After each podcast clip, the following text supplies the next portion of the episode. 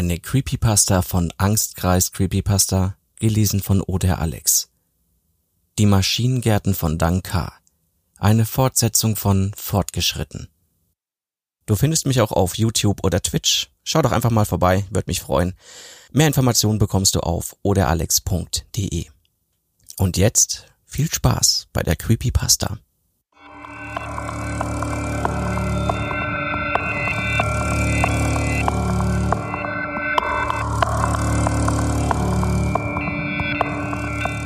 Sie ist erneut auf die Jagd gegangen, und kaum dass sich ihr insektenhafter Körper aus der Öffnung der Höhle geschoben hat, gehen meine Gedanken wieder zu diesem verfluchten Reisekatalog. Meine einzigen Hoffnung und meiner größten Versuchung, der größten Gefahr zur endgültigen Verdammnis. Ich werfe einen kurzen Blick zum Höhleneingang, für den Fall, dass sie vielleicht noch zurückkommen wird, um irgendetwas zu holen oder sich zu versichern, dass ich noch da bin. Aber dort ist nach wie vor niemand zu sehen und abgesehen von den fernen, klackenden, tausendfach erklingenden Schritten ihres Schwarms höre ich auch nichts. Nicht einmal eines unserer fremdartigen, grauenhaften Kinder stört gerade meine Privatsphäre. Also krame ich den Reisekatalog unter unserem Bett hervor, bei dem es sich um eine seltsame Konstruktion aus zerkauten und unzerkauten Käferhüllen, festgestampfter Erde und Stein handelte, die sie, wahrscheinlich schon vor Jahren, mit ihrem Speichel zusammengefügt hat. Ich wuchte den schweren Prospekt auf meinen Schoß und beginne darin zu blättern, wie ich es schon oft getan habe. Allerdings vermeide ich es nach wie vor, die letzte Seite zu betrachten und kämpfe mit aller Macht gegen die drängende, fast zwanghafte Neugier auf den Ort an, der sich hinter dem dazugehörigen Wort verbergen mag. Stattdessen halte ich mich an den vorderen Teil, an die Seiten, die mich einst in die tiefsten Dschungel, die exotischsten Städte und die entlegensten Insel meiner Geburtswelt geführt haben an die Seiten, die jetzt allesamt verblasst und weiß wie Schnee vor mir liegen. Die vielen leeren Seiten bringen mich auf eine Idee. Vielleicht sollte ich einige meiner Erlebnisse niederschreiben. Vielleicht hilft mir das wenigstens das verfluchte Fernweh noch für einige Zeit zu besänftigen. Aber was soll ich zum Schreiben benutzen? Es gibt hier weder Stifte noch Kreide oder sonst etwas geeignetes. Oder etwa doch? Ich sehe mich genauer in der Höhle um. Tatsächlich ist das seltsame Bett das einzige Möbelstück hier. Alles, was es hier sonst noch gibt, sind diese ekelhaften Käfer, von denen wir uns ernähren und genau, die Käfer. Es kostet mich ein wenig Überwindung, aber ich breche dennoch ein Stück von einem der ausgelutschten Insektenpanzer ab, tunke ihn in das dickflüssige, dunkle, fast schwarze Blut, welches noch am Kopf des Käfers klebt, und kratze damit versuchsweise über die erste leere Seite des Katalogs. Erfreut stelle ich fest, dass ich tatsächlich mit dem Blut schreiben kann, auch wenn der Geruch scheußlich ist und die so entstehenden Buchstaben einen widerwärtigen metallischen Glanz besitzen. Aber immerhin werde ich auf diese Weise schreiben und den Katalog mit meinen Erinnerungen füllen können. Also schicke ich meine Gedanken zurück in die Vergangenheit, zurück an einen wuchernden Ort aus Stahl, zurück zu den endlosen Maschinengärten von Dankar.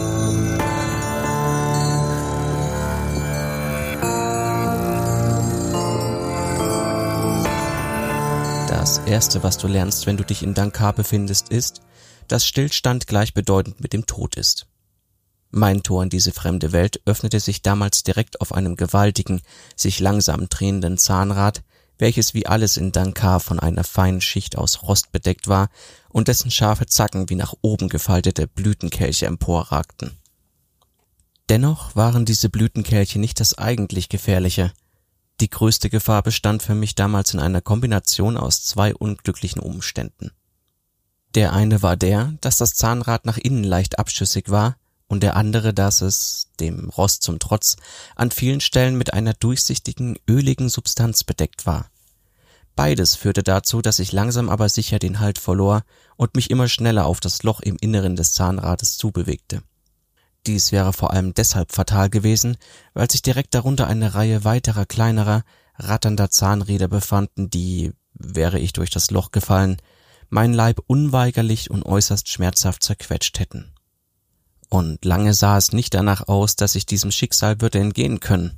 Es gab nichts, an dem ich mich hätte festhalten können, und das Rattern der kleineren Zahnräder in meinen Ohren wurde mit jeder Sekunde lauter, während ich hilflos auf mein Verderben zuschlitterte und meine Hände sinnlos in das rötlich-braune Metall zu krallen versuchte. Daran, während meines wilden, schlitternden Überlebenskampfes, den Katalog aus dem Rucksack zu kramen, war gar nicht erst zu denken. Dass ich hier noch sitzen und das hier niederschreiben kann, habe ich allein der Biene zu verdanken. Dabei handelt es sich natürlich nicht um eine gewöhnliche Biene, wie man sie in irdischen Gärten und Wiesen findet, und ich bin mir ganz und gar sicher, dass sie meine Rettung nicht beabsichtigt hatte. Alles, was diese gewaltigen, rostbraunen, stählernen Bienen, die in Dankar herumschwirrten, überhaupt interessiert hatte, war die ölige, durchsichtige und scharf riechende Schmiere gewesen, die aus jeder der eigenartigen Zahnradblumen hervorquoll. Als das beinahe busgroße Geschöpf sich auf der Blüte niederließ, um, wie ich später erfahren sollte, eben diese Schmiere zu sammeln, in seinen Stock zu tragen und sich sein gewaltiger Schatten vor der glühend roten Sonne von Dankar ausbreitete, wäre mir bei diesem Anblick trotz meiner ohnehin misslichen Lage beinahe das Herz stehen geblieben. Ihre sirrenden, gläsernen Flügel, ihre im Flug angewinkelten Beine und ihr scharfer Stachel versprachen mir einen grausameren Tod als sogar die malmenden Zacken der Zahnräder. Zu meiner Erleichterung stürzte sich das Geschöpf aber nicht auf mich, sondern landete mit ohrenbetäubendem Lärm unmittelbar neben mir, tauchte seinen Rüssel in die Schmiere und wälzte seinen mit feinen Drahthärchen überwucherten Leib in den dichten Roststaub, der auf dem Boden lag. Trotz meiner Angst besaß ich die Geistesgegenwart, eines der metallenen Beinchen mit einer Hand zu packen und mich daran festzuhalten. Ich tat es keinen Moment zu früh. Bereits wenige Sekunden nach der Landung hatte die Metallbiene anscheinend alles aus der Blüte gesammelt, was sie interessierte. Sie erhob sich erneut mit einigen kräftigen Flügelschlägen, und wenn ich mich nicht mit aller Kraft an dem dürren Metallbein festgeklammert hätte, wäre ich wohl zurück auf die Zahnradblüte und direkt in mein Verderben gestürzt. Doch auch wenn ich nicht abstürzte, wurden mir die Arme fast aus den Gelenken gerissen, als das eigenartige Insekt sich in die Luft erhob von den reißenden Winden, dem Schwindel und der je aufkommenden Höhenangst, die mich dabei erfassten, einmal ganz zu schweigen. Zudem gab es noch ein anderes Problem. Ein wenig von der klaren Schmiere war auch auf das Bein der Biene gelangt und sorgte nun dafür, dass ich langsam aber sicher drohte, meinen gerade erst gewonnenen Halt wieder zu verlieren. Ich verbrachte einige schreckliche Sekunden damit, panisch nachzugreifen, während ich immer wieder ein Stück abrutschte und einmal sogar fast heruntergefallen wäre. Jedoch gelang es mir zu guter Letzt, mich wieder hochzukämpfen und mit einer letzten und fast übermenschlichen Kraftanstrengung auf den Rücken der Kreatur zu klettern. Dort angekommen, hielt ich mich an den, glücklicherweise äußerst flexiblen, Drahthaaren der Biene fest. Ob diese ihren blinden Passagier inzwischen bemerkt hatte, wusste ich nicht. Jedenfalls machte sie keine Anstalten, mich abzuschütteln. Mit schmerzenden Armen, noch viel stärker schmerzendem Rücken und gleichermaßen erfüllt von Angst und Staunen, blickte ich auf die Welt, die sich unter mir ausbreitete. Eine Welt unter einer rostroten Eisensonne, die wie eine gezackte Kunstskulptur am Himmel hing und die dennoch rötliche Strahlen aus Licht und Wärme nach unten sandte. Ich erblickte Hunderte, Tausende, nein, zigtausende der Zahnradblumen und gelegentlich sogar gewaltige, mit vielen Zweigen ausgestattete Zahnradbäume, die auf dicken, massiven Stämmen aus Metall standen. Von den Zahnradblumen waren manche freischwebend übereinander gestapelt und hielten sich entgegen aller Gesetzen der Schwerkraft in der Luft, so wie die Blüte, auf der ich zuerst gelandet war. Andere aber steckten auf hohen, schlanken Metallgestängen. Ihre Blütenkelche waren mal flach wie bei Gänseblümchen, mal so tief wie bei Tulpen und trotz meiner mittelmäßigen Botanikkenntnisse erinnerten sie mich in ihrer Gestalt nicht selten an mir bekannte Pflanzen. In vielen dieser Kelche sah ich metallische Bienen oder auch dicke, stählerne Hummeln Rost und Öl sammeln und auch den wenigen freien Flächen, die nicht gänzlich von messerscharfen Grashalmen aus Metall bedeckt waren, erblickte ich Fliegen, Wespen, Käfer und andere Insekten, die kein Interesse an den Blumen zu besitzen schienen. Ich sah eine titanische Gottesanbeterin, deren Scheren fast bis an die Kelche der höchsten Blüten ragten, einem nur unwesentlich kleineren Hirschkäfer seinen Kopf abreißen und ihn sich ins Maul stopfen, wobei Stücke seines Metallgeweiß abbrachen und auf den Boden landete, wo sie sofort von kleineren Käfern verschlungen wurden. Die Gottesanbeterin hatte allerdings nicht lange Freude an ihrer Beute, denn kurz darauf wurde sie gleich von mehreren silberglänzenden Tausendfüßlern überfallen, die sich einfach mitten durch ihr Leib bohrten, sie förmlich auseinanderrissen und sich ihrerseits die Überreste einverleibten. So ging es weiter. Es war ein stetes Werden und Vergehen. Und auch wenn ich hin und wieder Nester mit kupferfarbenen Eiern erblickte, aus denen kleine Larven schlüpften, so wunderte es mich dennoch, dass bei diesem gnadenlosen Geschehen, dieser Reinform des Fressens und Gefressenwerdens, überhaupt irgendwelches Leben älter als einige Minuten wurde.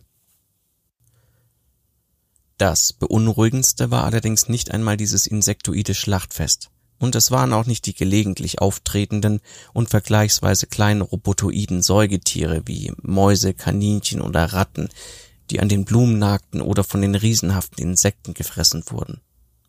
Es waren dünne, humanoide Gestalten, die zwar ebenfalls ganz aus Metall bestanden, die aber doch sehr an Menschen erinnerten, wenn man einmal von ihrer ungewöhnlichen Größe und von ihren grotesk verformten und langgestreckten Händen absah, die mehr einem überlange Rechen als gewöhnlichen Gliedmaßen glichen. Sie waren nicht besonders zahlreich, aber doch zahlreich genug, um mir selbst bei meinem kurzen Überflug über den Garten aufzufallen.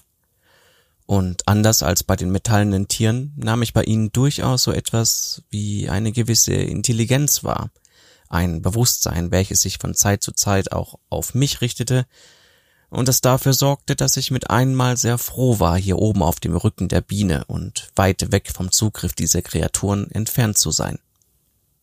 Dennoch sah ich sie und beobachtete sie meinerseits, wenn ich konnte. Meistens gingen sie in den Maschinengärten umher, hoben verletzte Tiere auf oder kümmerten sich ausgiebig um die metallenen Blumen, indem sie sie gerade bogen, zerbrochene Stängel zusammenfügten, wie auch immer sie das bewerkstelligten, oder sie von den Überresten toter Tiere befreiten. Vieles davon erahnte ich mehr, als dass ich es wirklich sah, aber meine Fantasie war inzwischen geschult genug, um die Lücken in meiner Wahrnehmung zu füllen. Einmal entdeckte ich bei der Beobachtung dieser Wesen etwas wirklich Verstörendes. Eines dieser Wesen trug etwas in seinen Armen. Etwas deutlich kleineres und wild zappelndes. Ich konnte es nicht genau erkennen, da mein Reittier plötzlich schneller flog und die Gestalt bald hinter weiteren Gräsern und Metallblumen verschwand. Aber ich hätte dennoch beschwören können, dass ich Haut gesehen habe. Kein Metall, sondern normale, menschliche Haut. Auch wenn dieser Gedanke äußerst beunruhigend war, so wandte ich den Blick nun doch wieder jenem Wesen zu, welches mich als blinden Passagier auf seinem Rücken trug. Es war keine Einbildung gewesen. Die Biene flog wirklich deutlich schneller. Und als ich meinen Blick gen Osten richtete, aus irgendeinem Grund nahm ich zumindest an, dass es Osten sein musste, erkannte ich auch, warum das so war. Dort erstreckte sich ein titanhaftes Oval, größer selbst als der höchste Wolkenkratzer, den ich je erblickt hatte welches einfach in der Luft schwebte, als wäre es das Mutterschiff einer bizarren Alienrasse. Und wie bei einem solchen Mutterschiff flogen ständig kleinere Objekte aus dem Oval heraus und wieder hinein. Allerdings handelte es sich hierbei nicht um ein Raumschiff, sondern um Bienen. Metallbienen. Spätestens jetzt wurde mir klar, wohin mich meine Reise führen würde. Die Biene brachte mich zu ihrem Stock. Fast gleichzeitig mit dieser Erkenntnis kam mir die Gewissheit, dass ich diesen Stock nicht von innen sehen wollte. Die Biene mochte mich bis jetzt verschont oder sich zumindest nicht für mich interessiert haben, aber würde das so bleiben, wenn sie erst in ihrem Heim wäre? Und würde das auch für ihre Schwarmgenossen gelten? Oder würden diese nicht vielmehr versuchen, den Eindringling totzustechen? Während der Stock näher und näher kam, überdachte ich meine Optionen. Ich hätte natürlich einfach den Katalog aus dem Rucksack hervorholen und mein nächstes Reiseziel ansteuern können. Allerdings hieße das, dass ich die Geheimnisse dieser Welt für immer unergründet hinter mir zurücklassen müsste. Denn wie ich ja bereits wusste, gab es kein Zurück mehr in eine einmal besuchte Welt. Die andere Möglichkeit hätte darin bestanden, einfach abzuspringen. Ein Blick nach unten verriet mir jedoch, dass das wahrscheinlich einem Selbstmord gleichkäme. Während ich meine Gedanken ergebnislos kreisen ließ, erblickte ich nun erstmals zwischen all den stahlharten Gräsern und Blumen so etwas wie Flüsse. Bei den meisten handelte es sich, wie ich bei näherem Hinsehen bemerkte, um nichts anderes als seltsam gewundene Fließbänder. Andere hingegen waren eindeutig mit Flüssigkeiten gefüllt, die manchmal zäh und schwarzbraun dahinflossen und manchmal beinahe klar waren oder auch in allen Farben des Regenbogens in der roten Sonne glitzerten. Diese Flüsse würden vielleicht eine verhältnismäßig weiche Landung ermöglichen. Allerdings hatte ich keinen Grund anzunehmen, dass die darin schwappenden Flüssigkeiten nicht giftig oder ätzend sein würden. Und selbst wenn nicht, so war die Chance, einen solchen Fluss bei meiner Landung auch zu treffen, nicht sehr groß. Ich hätte wahrscheinlich noch so lange gezögert und mit mir gehadert, bis ich am Ende tot im Stock der Metallbienen gelegen hätte. Aber es kam anders. Denn während ich vor mich hingegrübelt hatte, hatten sich meinem unfreiwilligen Reittier zwei ihrer Schwarmkollegen genährt. Und anders als die Biene, auf deren Rücken ich mich befand, zeigten sie durchaus Interesse an mir. Ihre stählernen Facettenaugen fixierten mich, und eine von ihnen krümmte bereits ihren Leib, um ihren Stachel gegen mich in Position zu bringen. Mein Herz schlug mir bis zum Hals und drohte dann fast stehen zu bleiben, als mir bewusst wurde, dass ich keine Zeit mehr hatte, um den Katalog zu benutzen. Ich zögerte noch einige wertvolle Sekunden, während ich in die beängstigende Landschaft unter mir starrte. Erst als das dröhnende Schlagen gläserner Flügel immer schnell an mein Ohr drang, entschied ich mich zu springen. In diesem Moment war ich mir fast sicher, dass dies das Ende meiner Reisen sein würde, während die Szenen eines immerhin zuletzt sehr abwechslungsreichen Lebens, an meinem inneren Auge vorbeizogen, die warme Luft meine Kleidung hochriss, ein flaues Gefühl meinen Magen und meine Brust erfüllte und ich langsam in Ohnmacht zu kippen drohte, sah ich, wie sich mir der Boden mehr und mehr näherte. Soweit ich das erkennen konnte, lagen die Chancen ungefähr 50 zu 50 entweder von einem der metallenen Grashalme aufgespießt zu werden oder in dem schwarzen, öligen Flusslauf zu landen, auf den mein Sprung abgezielt hatte. Ich war, und dieser Gedanke kam mir bereits während meines Falls, im Grunde wie eine Münze, die ein Spieler bei vollem Einsatz in die Luft geschnippt hatte. Das Schicksal entschied, dass ich auf der richtigen Seite landen sollte. Aber da dieses Schicksal anscheinend auch etwas gegen zu viel Glück einzuwenden hatte, geschah kurz vor meiner Landung in dem schwarzbraunen Fluss noch etwas anderes. Mein Rucksack. Der Rucksack, der mich auf allen meinen weiten Reisen so zuverlässig begleitet hatte und in dem sich der Reisekatalog, mein wertvollster Besitz überhaupt befand, löste sich von meinem Rücken. Das Gewebe der Trageriemen war von wilden Fluchtaktionen, Kletterpartien auf schroffen Berghängen, Sandstürmen und unzähligen dichten Dschungeln bereits ziemlich angegriffen gewesen, und die Schwerkraft samt einer unerwartet heftigen Windböe schienen ihnen nun den Rest gegeben zu haben.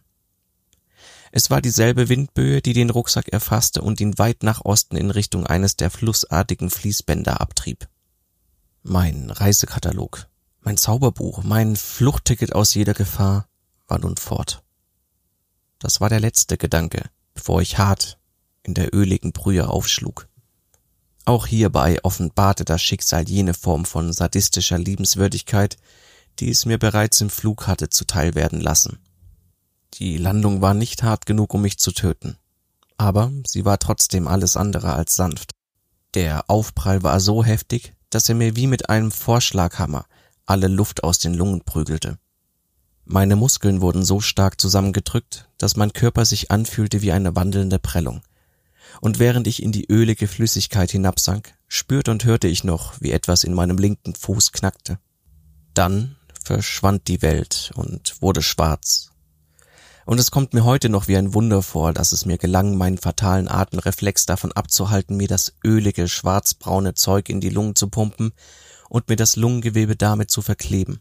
Es gelang mir sogar, mich nach einigen Sekunden der Orientierungslosigkeit zurück an die Oberfläche zu kämpfen, wo ich sofort mein Bestes tat, mir das stinkende Zeug wenigstens halbwegs von Mund, Augen und Nase zu entfernen. Offensichtlich war es nicht ätzend, aber das hieß ja nicht automatisch auch, dass es gesund war. Auch wenn dabei erneut ein jäher Schmerz durch mein Fußgelenk schoss und mir unmissverständlich klar machte, dass es gebrochen war, sah ich danach sofort zum Himmel um mich zu vergewissern, dass die Metallbienen nicht hinter mir her waren. Zum Glück war das auch nicht der Fall. Zwar konnte ich noch immer den gigantischen, freischwebenden Bienenstock und eine Menge riesiger Insekten sehen, die darauf zu und davon wegflogen, aber anscheinend hatten sie keinerlei Interesse mehr an mir. Ich gönnte mir einen tiefen, erleichterten Atemzug, wobei ich den scharfen Geruch der öligen Flüssigkeit ignorierte. Auch wenn meine Lage ziemlich beschissen war, mit gebrochenen Fußgelenk und ohne Katalog in meiner nicht eben freundlichen Welt, so war ich doch immerhin noch am Leben. Aber meine Erleichterung hielt nur so lange an, bis ich erneut mehrere schmerzhafte Stiche in meinem Fuß verspürte. Diesmal allerdings in meinem eigentlich unversehrten rechten Fuß. Zuerst dachte ich noch, dass ich mir diesen auch noch verletzt und dies nur zuerst wegen des ganzen Adrenalins in meinem Körper nicht bemerkt hätte. Aber als diese Stiche sich zwei Sekunden später auch noch auf mein Bein ausdehnten, dämmerte mir die Wahrheit. Das war keine Zerrung und auch kein Bruch. Irgendetwas da unten griff mich an. Scheiße! schrie ich. Panik und Todesangst vertrieben jenen noch so kleinen Anflug von Erleichterung über meine nicht vollkommen missglückte Landung. Da ich durch die trübe Flüssigkeit nichts sehen und die Angreifer auch nicht abschütteln konnte, tat ich das einzig Logische. Ich kämpfte mich ans Ufer. Oder ich versuchte es zumindest. Denn mit all den Schmerzen und dem gebrochenen Fußgelenk war das nicht gerade einfach. Zudem schienen meine Angreifer, von denen sich jetzt einige eindeutig in meinem Bein verbissen hatten, etwas dagegen zu haben, dass ich vor ihnen floh. Immer, wenn ich fast aus der schwachen Strömung der schwarzbraunen Brühe heraus war, zogen sie mich mit einem Ruck wieder hinein.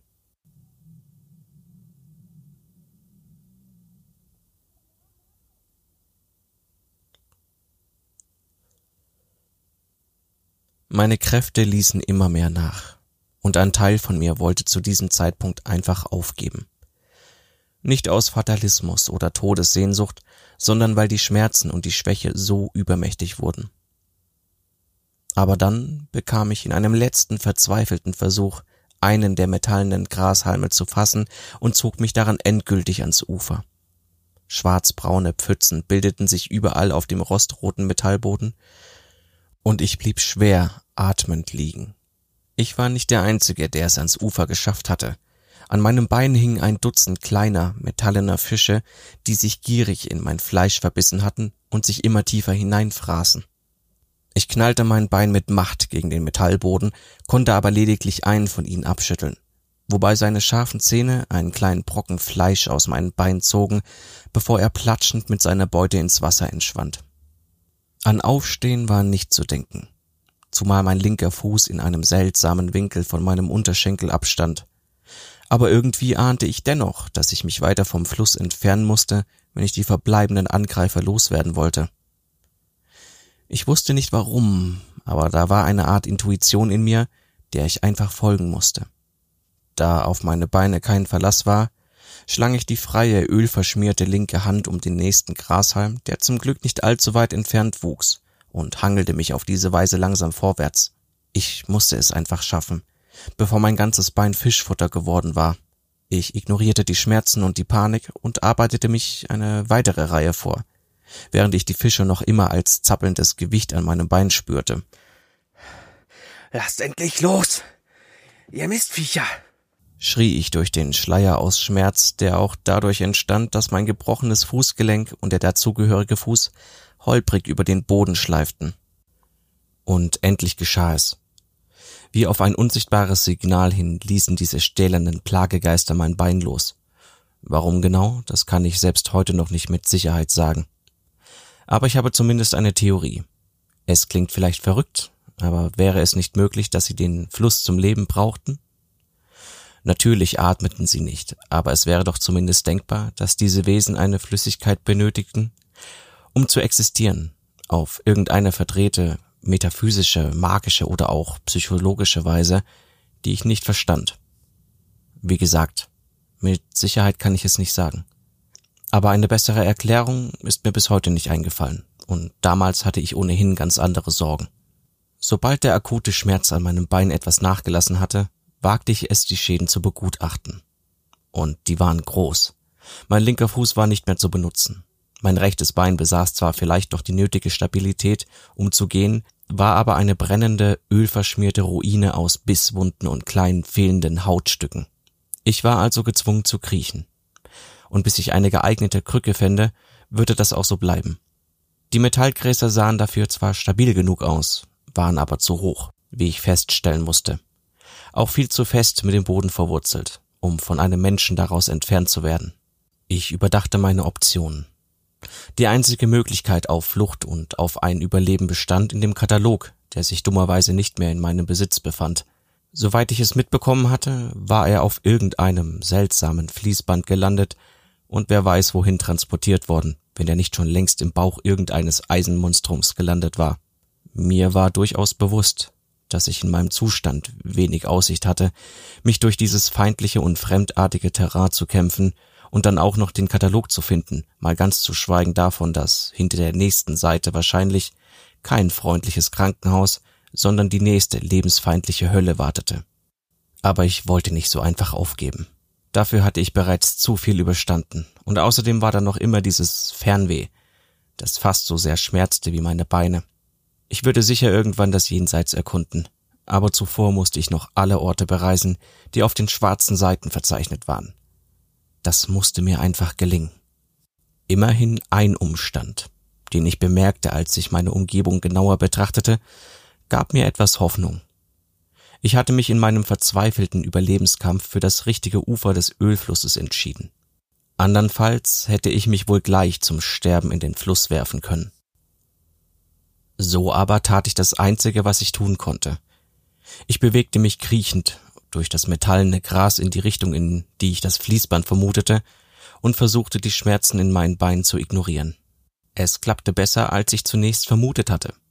Zwar wurden meine Arme mit der Zeit schwer, und die Anstrengung sorgte zusammen mit der warmen Luft dafür, dass mir bereits nach wenigen Minuten mein ölverschmiertes T-Shirt wie eine zweite Haut am Leib klebte, aber noch hielt ich mich tapfer. Das Einzige, was mir, neben meinen Verletzungen und dem Verbleib des Katalogs, wirklich Sorgen bereitete, war, dass ich jeden Moment mit dem Angriff einer der metallenen Insekten oder Säugetieren rechnete. Falls man bei Ratten aus Stahl überhaupt von Säugetieren reden konnte. In einem Kampf wäre ich natürlich hoffnungslos unterlegen gewesen. Und die dünnen Metallgräser standen zwar recht dicht, aber dennoch so weit auseinander, dass mich jede Kreatur mit zwei oder mehr Augen im Kopf sofort entdeckt hätte. Meine Sorge war nicht ganz unbegründet.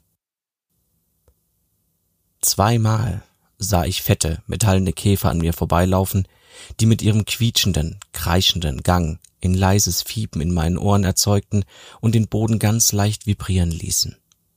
Beide Male stand ich Todesängste aus, während ich hilflos, erschöpft und mit brennenden Muskeln zwischen den Gräsern lag.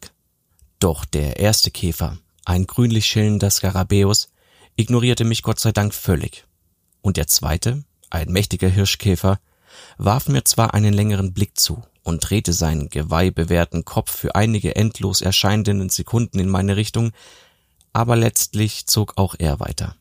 Beide schienen sie keine Lust auf Menschenfleisch zu verspüren. Die Gottesanbeterin, die ich kurz darauf traf, hatte zu diesen Dingen eine weitaus weniger pazifistische Einstellung. Bevor ich sie entdeckte, dachte ich noch, endlich eine Glückssträhne zu erleben. Nicht nur, dass ich durch die Gräser bereits den eigenartigen Fließbandfluss erblicken konnte, ich hatte auch noch einige abgebrochene Metallgräser entdeckt, von denen einer sogar die richtige Länge besaß, um mir als Stütze dienen zu können. Endlich konnte ich also humpeln, statt zu kriechen. Dann aber sah ich, wie die Gräser um mich herum sirrend in Schwingung gerieten, und kurz darauf schob sich ein schlanker, vielgliedriger Körper mit einem bedrohlichen Dreieckskopf und stichelartigen Klauen in mein Blickfeld. Ein Blick in die kalten Roboteraugen sagten mir, dass ich diesmal wirklich am Arsch war. Ich hatte gerade noch Zeit, mir mit der freien Hand einen weiteren der herumliegenden Grashalme zu schnappen, in der Hoffnung, ihn als Waffe einsetzen zu können, als bereits eine der Sichelarme auf mich zuraste. Trotz meines Zustands schaffte ich es noch auszuweichen und sogar noch den Grashalm gegen die Klaue der Kreatur zu schlagen, aber die einzige Wirkung meines Angriffs bestand in einem hohlen, blechernden Dröhnen und darin, dass ich stolperte und der Länge nach auf den Boden fiel. Erneut schoss ein jäher, noch heftigerer Schmerz durch mein gebrochenes Fußgelenk, und dieser Schmerz lähmte mich diesmal vollkommen. Alles, was ich tun konnte, war dabei zuzusehen, wie das Geschöpf mit seiner anderen Klaue ausholte, um meinen Schädel aufzuspießen. Ich hatte keinen Zweifel daran, dass dies dem Ungeheuer gelingen würde, aber ich irrte mich. Kurz bevor ich von der Gottesanbeterin aufgespießt und verspeist werden konnte, erbebten die Grashalme erneut und diesmal viel heftiger. Dann griffen zwei rechenartige Klauen in den Körper des Stahlinsekts und zerrissen ihn wie Papier. Öliges Blut ergoss sich auf meinen ohnehin beschmutzten Körper, bevor die Überreste des Insekts einfach zur Seite geschleudert wurden. Kurz darauf ging das Wesen mit donnernden Schritten auf mich zu. Die Rechenhände griffen fast zärtlich unter meinen Leib, hoben mich hoch und trugen mich sanft wie ein Baby davon. Dann verlor ich das Bewusstsein.